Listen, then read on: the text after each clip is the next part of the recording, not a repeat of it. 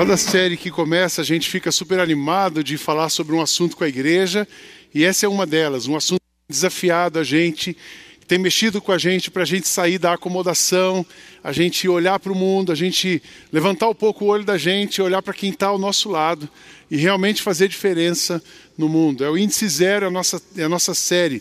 Eu queria indicar um livro para os irmãos, Justiça Generosa, do Tim Keller. Se você não leu esse livro ainda, você precisa ler. É um livro que mexe com a nossa cabeça, com a essência, mas mexe com o nosso coração, ah, ensinando a gente a entender um pouco melhor esse mundo e como levar Jesus e como sermos Jesus, os braços dele nesse mundo. Tem na nossa Mega Store, está indicado para você. No nosso índice zero, hoje eu queria falar sobre. Cada semana temos um tema, mas hoje eu queria falar sobre a ausência da verdade. E, na verdade, a gente, como cristãos, nós temos um compromisso de pregar a verdade, verdade que dissipa todo o mal. Ah, o nosso mundo, um dos problemas do mundo hoje, uma das questões é que as pessoas não sabem mais no que crer, no que acreditar, no que ouvir, naquilo que tem credibilidade, e cada um está se apegando a alguma coisa. Mas eu queria mostrar para vocês que a gente sabe, ah, Jesus é o caminho, a verdade e a vida. Mas isso é para nós, para nós que crescemos e ouvimos isso, para nós que estamos lendo a palavra de Deus. Mas ao nosso lado tem tanta voz concorrendo, ao nosso lado tem tanto contraponto, tem tanta gente dizendo diferente. E aí, não sei se já passou na sua cabeça. Será que isso que eu estou acreditando é verdade? Uma vez um, um amigo, um cara maduro, a gente estava junto numa, em algum lugar e ele parou o carro conversando comigo. Ele olhou assim: Sidney, vou te fazer uma pergunta. Algum dia já passou pela sua cabeça que tudo isso que a gente fala, ensina, prega e acreditou até hoje é só uma história? Já passou isso pela sua cabeça? Que é só uma história? Mas eu disse para ele assim: já passou mas não é uma história, porque nós cremos num Cristo vivo, presente, que está entre nós e que faz milagres, que faz maravilhas entre nós hoje. Amém, irmãos? Ah, isso é o que nós cremos, mas quando a gente fala disso fora daqui, ah, isso é a sua verdade. E às vezes a gente não pode nem falar muito, porque senão você vira os crentes xiita e chato, né? Então você não pode falar. Mas eh, eu quero incentivar os irmãos, nós temos um compromisso com a verdade, nós temos um compromisso com Jesus e nós precisamos, nesse mundo sem verdade, nós precisamos trazer luz e levantar a voz que é a voz da verdade, a voz de Jesus. Para a gente entender um pouquinho desse mundo, eu separei duas coisas aqui. É interessante a gente entender que a desconstrução da verdade no mundo não é uma coisa assim instantânea. Levantou alguém hoje, olha, vamos todo mundo combinar que não tem mais verdade? Não. A desconstrução da verdade é um processo. Um processo que começou lá no Éden, quando Adão e Eva caíram, mas ele vem se ah, estendendo pela humanidade. Existe um período que a gente, a maioria de nós aqui nesse culto, nasceu, foi criado. Nós somos criados num período que tinha um reflexo da modernidade. A gente fala de modernidade, pós-modernidade e agora a hipermodernidade, que é uma coisa chamada construcionismo social. Eu vou chegar lá, não vou dar aula para vocês de filosofia hoje, mas a gente só precisa entender o mundo. Na modernidade, bom, pregou uma coisa, é científico, está comprovado, eu acredito. Muita gente ah, provou a existência da Arca de Noé, muita gente é, pesquisa, pesquisas, pesquisadores tentando trazer veracidade àquilo que a palavra nos diz. Isso era a modernidade. Depois a gente tem a pós-modernidade. A pós-modernidade, uma característica da pós-modernidade, todos os tempos têm as suas coisas boas. É na modernidade que a gente vai buscar uma profundidade no grego e hebraico e significado das coisas. Mas é na pós-modernidade que se diz o seguinte: tudo que você acredita é relativizado. Não existe uma verdade absoluta, existe uma verdade relativa. Eu coloquei para vocês um texto, se você depois quiser olhar no seu aplicativo, na parte ali de downloads, tem esse esboço completo. Mas olha um, um trechozinho que eu vou ler para vocês. A pós-modernidade, ela recobre todos esses fenômenos, conduzindo em um único e mesmo movimento a uma lógica cultural que valoriza o relativismo e a indiferença, a um conjunto de processos intelectuais flutuantes e interdenominados, indeterminados, a uma configuração de traços sociais que significaria a erupção de um movimento de descontinuidade da condição moderna. Mudanças nos sistemas produtivos, crise do trabalho, é, eclipse da historicidade, crise do individualismo, onipresença da cultura narcisista de massa. Mudam-se os valores, é o novo, o fugídio, o efêmero, o fugaz, o individualismo. É isso que vale. A aceleração transforma o consumo numa rapidez vivenciada tudo é descartável, desde os copos aos maridos, maridos que se cuidem, às esposas também. A publicidade manipula desejos, promove sedução, cria novas imagens e signos, eventos como espetáculos, valorizando o que a mídia dá ao transitório da vida. Esse é o mundo da pós-modernidade que a gente viveu nos últimos anos. Tem um filósofo coreano que ele fala da sociedade do cansaço essa, essa busca, essa, essa coisa frenética do descartável. Você compra uma coisa, aquilo não serve mais, aí você compra outra coisa. Vocês já pararam para pensar como que a gente estava comprando e consumindo coisas do mundo? E de repente vem a pandemia. Esses dias eu disse para a Kátia assim, Kátia, eu vou doar mais 60% do meu armário. Porque na pandemia eu usei quatro camisetas, cinco, não saía de casa, duas camisas para pregar no culto. E aí, quando você está gordinho, você põe preto, é só preto. Diziam, para que eu vou ficar com esse armário? Porque a gente estava acostumado a consumir. Sempre tem uma coisa nova. Isso é uma coisa pensada. Você relativiza o que você tem, o que você tem passa a não ter tanto valor e você precisa do novo. E isso entra na sua vida. Tem um lado bom, tem um lado do desenvolvimento tecnológico, tem um lado da comunicação mas tem um lado de uma insaciedade, de uma falta de paz que cerca a humanidade. Mas não para por aí, a gente pensa que a pós-modernidade é, ela parou, não. Aí depois vem alguma coisa para desconstruir isso aqui. A pós-modernidade desconstrói a modernidade. E a hipermodernidade, ou construcionismo social, ele vem para desconstruir essa pós-modernidade. A pós-modernidade relativiza a verdade. O construcionismo social diz o seguinte: não existe verdade absoluta e nem verdade relativa. Verdade é aquilo que nós construímos. É tão interessante. O construcionismo social desponta no meio das práticas é, e clínicas emergentes do final do século XX e início do XXI, como uma perspectiva teórica que lança o seu foco sobre processos relacionais e discursivos dos quais pessoas constroem a si mesmas e o mundo em que vivem. É esse pensamento que está regendo o que o seu filho está aprendendo na escola. É esse pensamento que rege muito do que a sociedade mostra nos filmes e da televisão. Você já percebeu as séries? Ah, tem o Modern Family, tem, um, tem vários seriados que você, eles vão desconstruindo a verdade, relativizaram, e agora, o que é família? Família é o que você achar que é. O que é correto? É aquilo que você achar que é. E a sexualidade? É aquilo que você achar que é. E a ética profissional? É aquilo que você achar que é. E, e o limite que eu dou para os meus filhos? É aquilo que você achar que é. Você pode ser quem você quiser ser. Todas as realidades são construídas socialmente. E o campo ambiental das construções é a linguagem. Aí que a gente entende, você já percebeu hoje que uma pessoa, você procura um pastor, dela fala assim: olha, você já fez terapia? O pastor pergunta para você: você já fez terapia? E aí todo mundo faz terapia. Eu não sou contra a terapia, eu estudo sobre isso, eu estou concluindo uma, uma formação.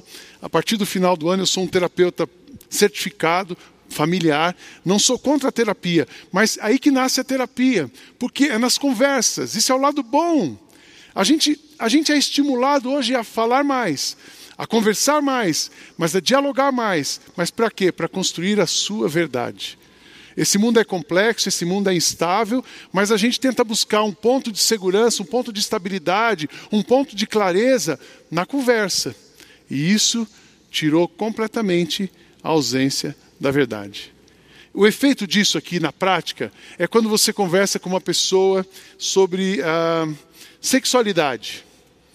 E ele fala assim: Nossa, mas você é careta. Ou você então nem percebe, porque se você falar alguma coisa, você está sendo inadequado. Ou então, quando você fala sobre ética nos negócios, você não acha que você é muito certinho? Você não acha que você está. Uma vez eu ouvi isso uma pergunta: você não acha que você vai virar uma ilha no meio do oceano perdido? E eu disse assim: um monte de ilhas juntos viram um arquipélago. E a gente pode se juntar com, outra ilhas, com outras ilhas, mas não dá para abrir mão da verdade que nós cremos. Então, a verdade que nós cremos diante da verdade relativa e da ausência de verdade. Como é que a gente trabalha para mudar isso? Como é que o seu filho, como é que o meu neto, que tem um ano e meio, vai crescer sabendo que Deus criou homem e mulher? Como é que o seu filho, que é adolescente, que está estudando na escola, ele vai entender que dá para ser um profissional sem ser corrupto? Dá para subir na vida sem ser pisando nas pessoas. Você já imaginou isso? Tem hora que parece um absurdo, mas eu quero dizer para vocês nessa manhã: não é. E nós, nós igreja, nós povo de Deus, nós cristãos, temos uma responsabilidade de sinalizar as coisas do reino nesse mundo que já acabou. Amém, irmãos? Então a gente não pode, ah, eu não posso falar, eu não posso me posicionar demais. Os pais não sabem o que dizer para os filhos. Sabe por quê? Porque eles têm dúvida do que eles acreditam.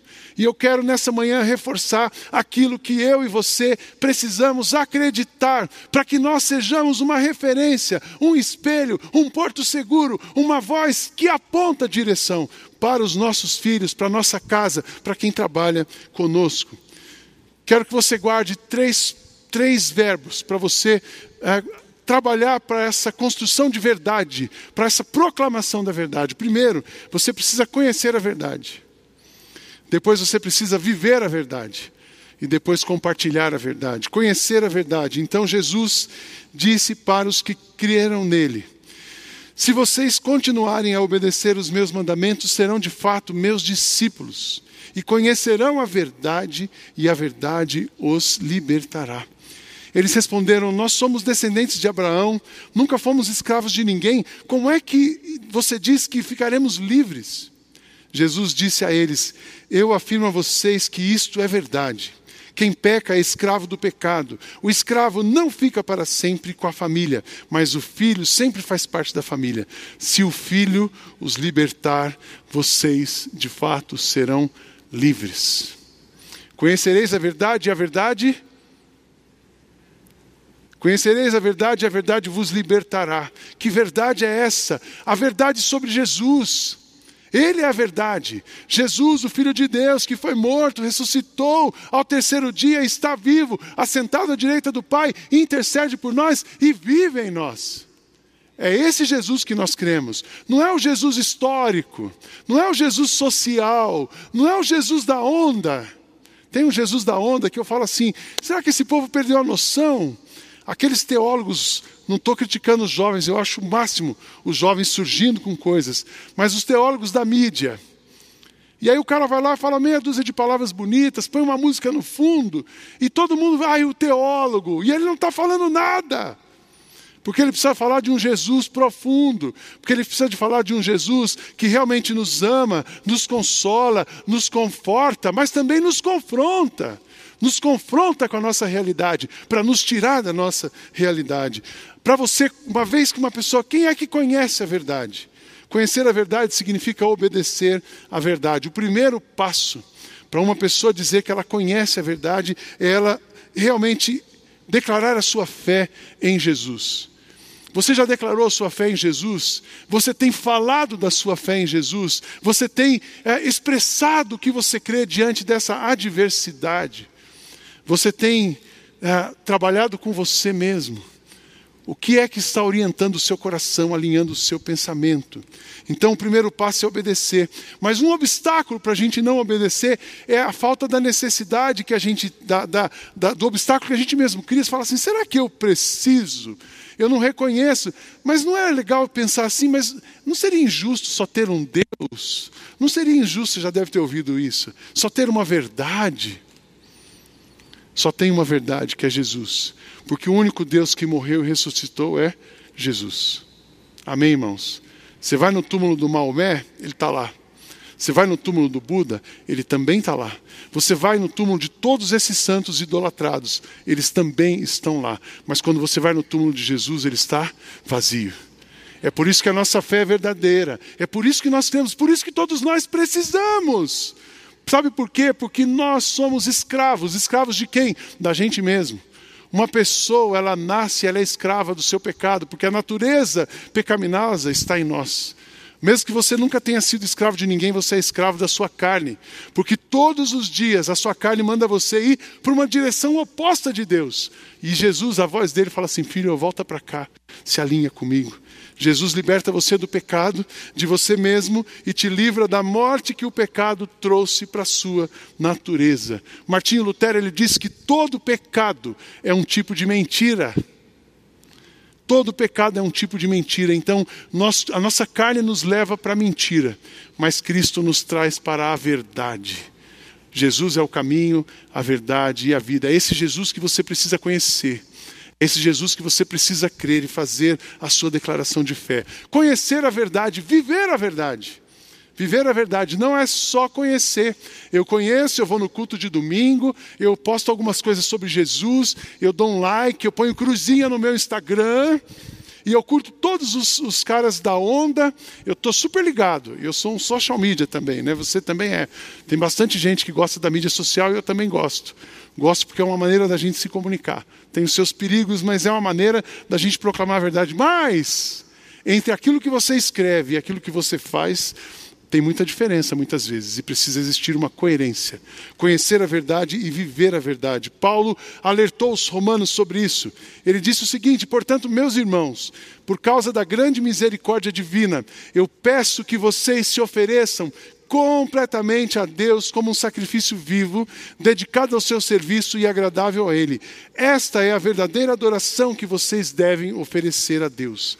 Não vivam como vivem as pessoas deste mundo, mas deixem que Deus os transforme por meio de uma completa mudança de mente em vocês. Assim vocês conhecerão a vontade de Deus, isto é, aquilo que é bom, perfeito e agradável a Ele. A gente de fato começa a viver a verdade quando a gente se rende completamente a Deus. A gente começa a abrir mão das nossas vontades para que a vontade dele domine a nossa vida. A gente de fato começa a se posicionar como cidadãos do novo reino. E a gente começa a viver de um modo diferente. Eu lembro de um amigo que ele trabalhou 20 anos num lugar. E um dia ele encontrou com uma pessoa do trabalho dele, na igreja. E a pessoa assim: Você é dessa igreja? Sim, sou. Você também? Também. Quanto tempo? Ah, cinco anos. Nossa, eu não sabia nem que você era cristão. Já pensou você trabalhar 20 anos num lugar e as pessoas não saberem que você segue a Jesus? Eu quero te desafiar a viver de um modo diferente. Amém, irmãos? Mas não seja aquele chato no seu trabalho, pelo amor de Deus. Não envergonhe o nome de Jesus.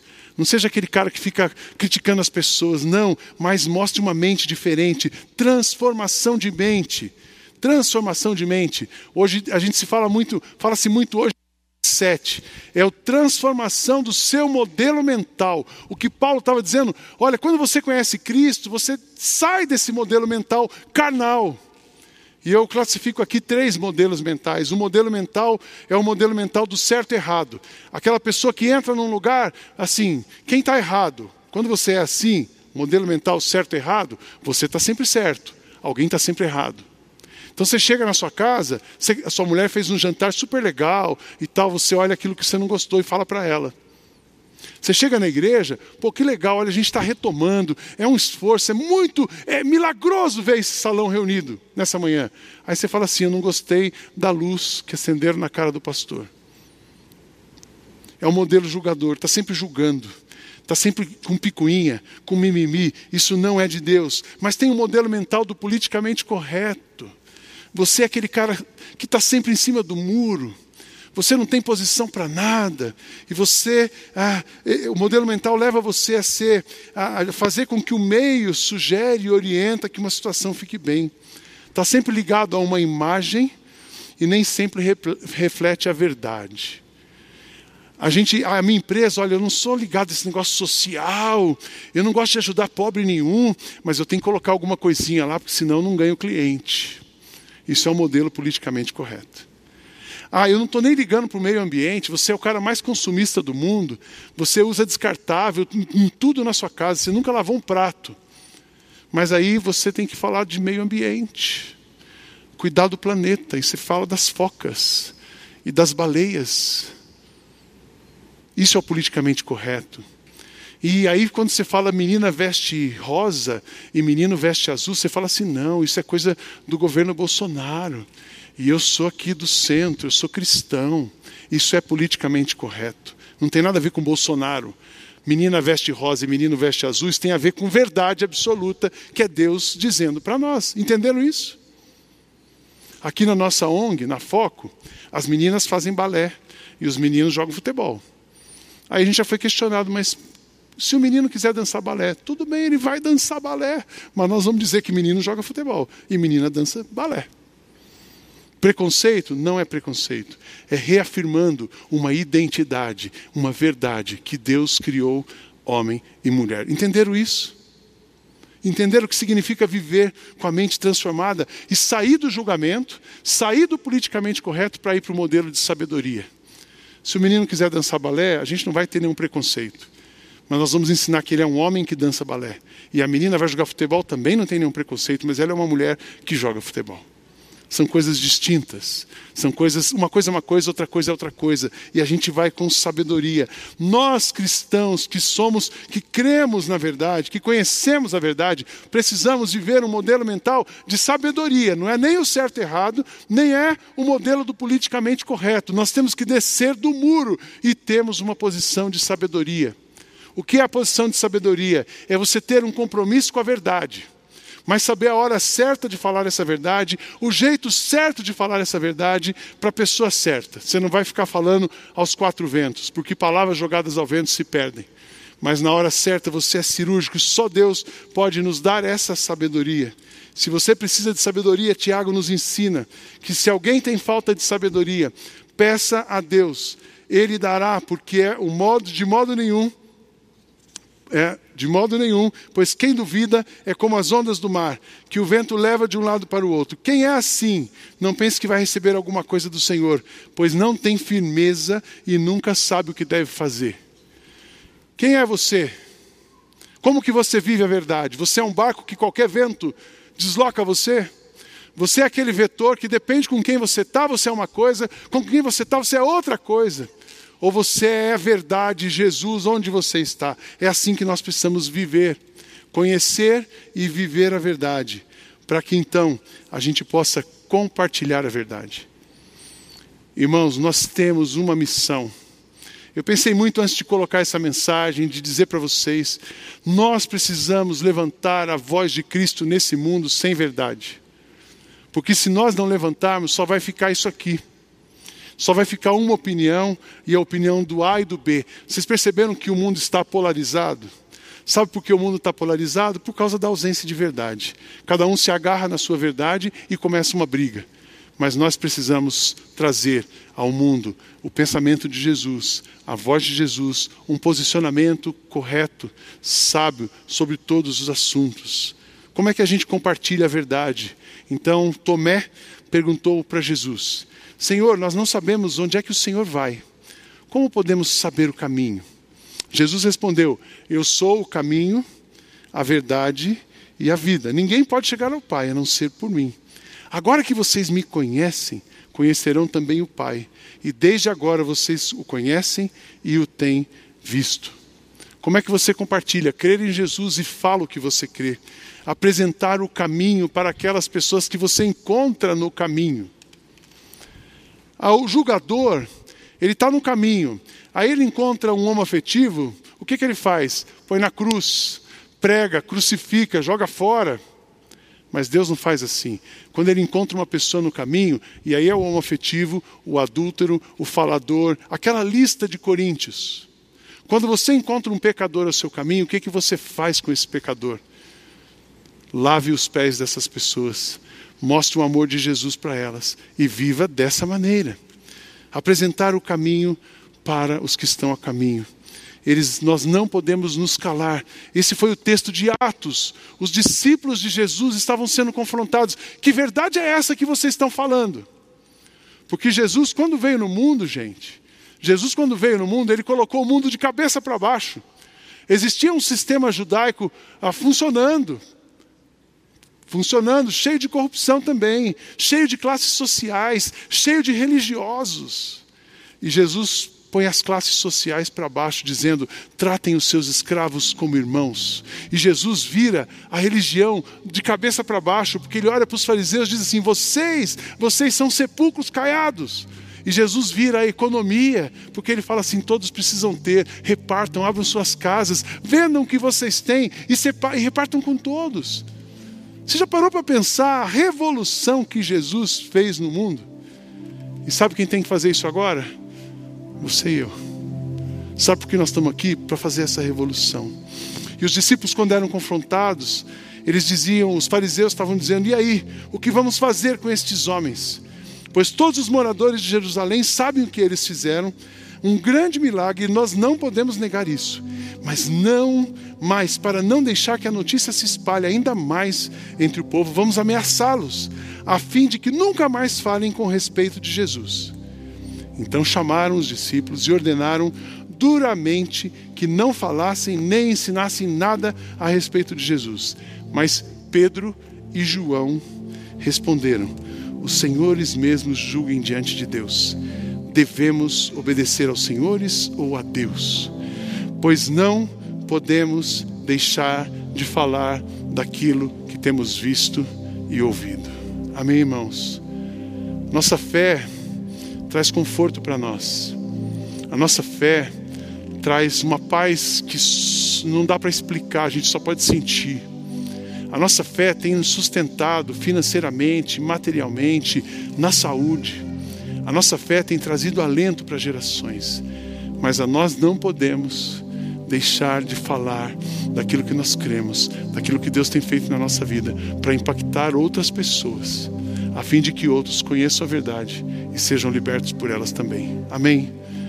Ouvir, conhecer, viver e compartilhar. Você pode repetir isso comigo? conhecer, viver e compartilhar. Vamos falar juntos? Conhecer, viver e compartilhar. Tanta coisa para fazer. Mas a verdade vive em você, a verdade vive em mim. E nós precisamos pregar essa verdade. Ouça essa música e celebre conosco.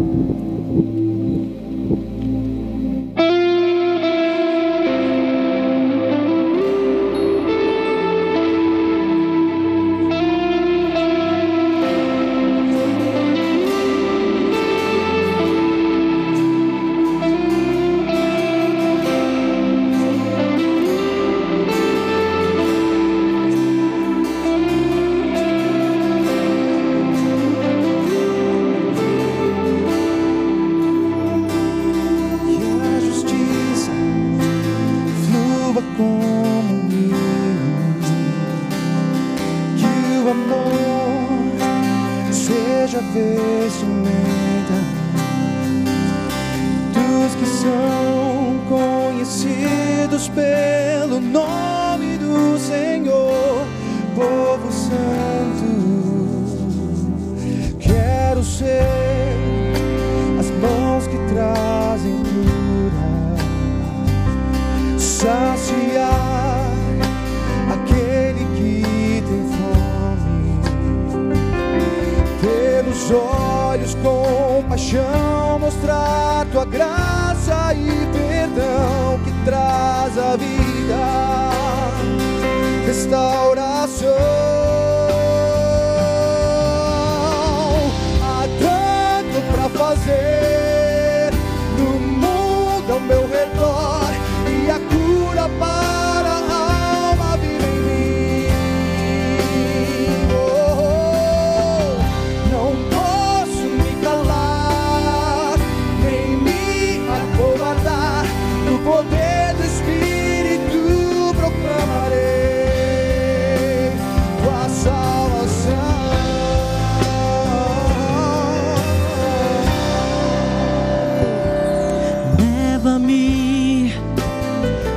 que estão sedentos.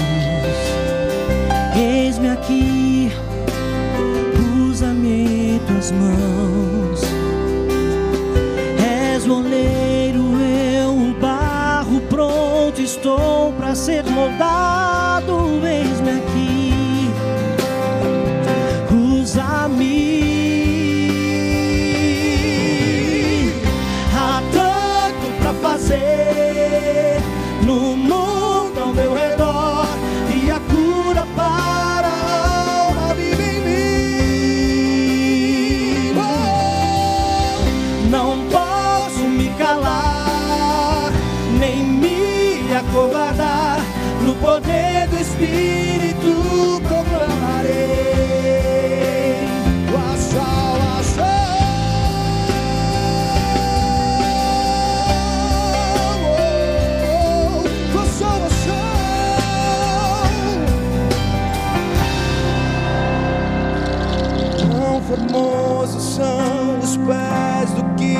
Proclamam teu amor. Quão formosos são os pés do que proclamam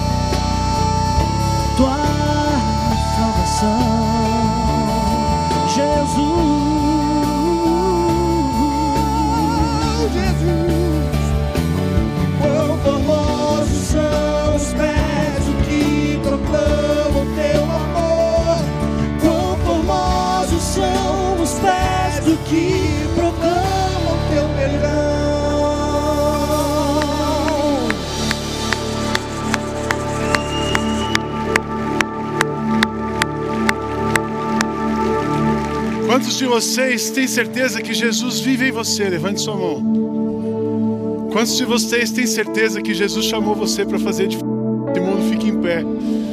Fique em pé, esse é nosso lugar.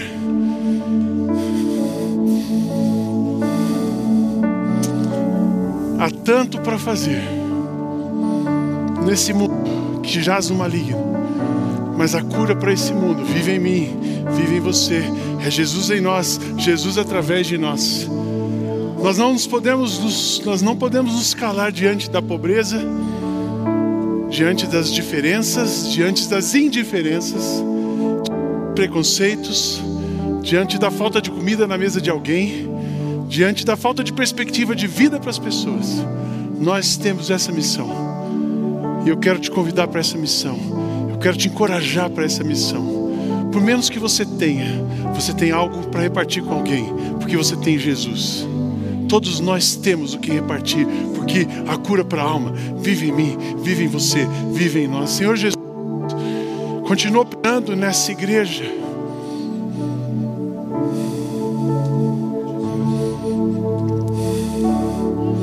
Con- Continua operando em cada pessoa, para que a gente não se acomode, para que a gente não meça esforços para fazer diferença nesse mundo, até que todos conheçam o Teu nome, até que todos vejam a Tua glória,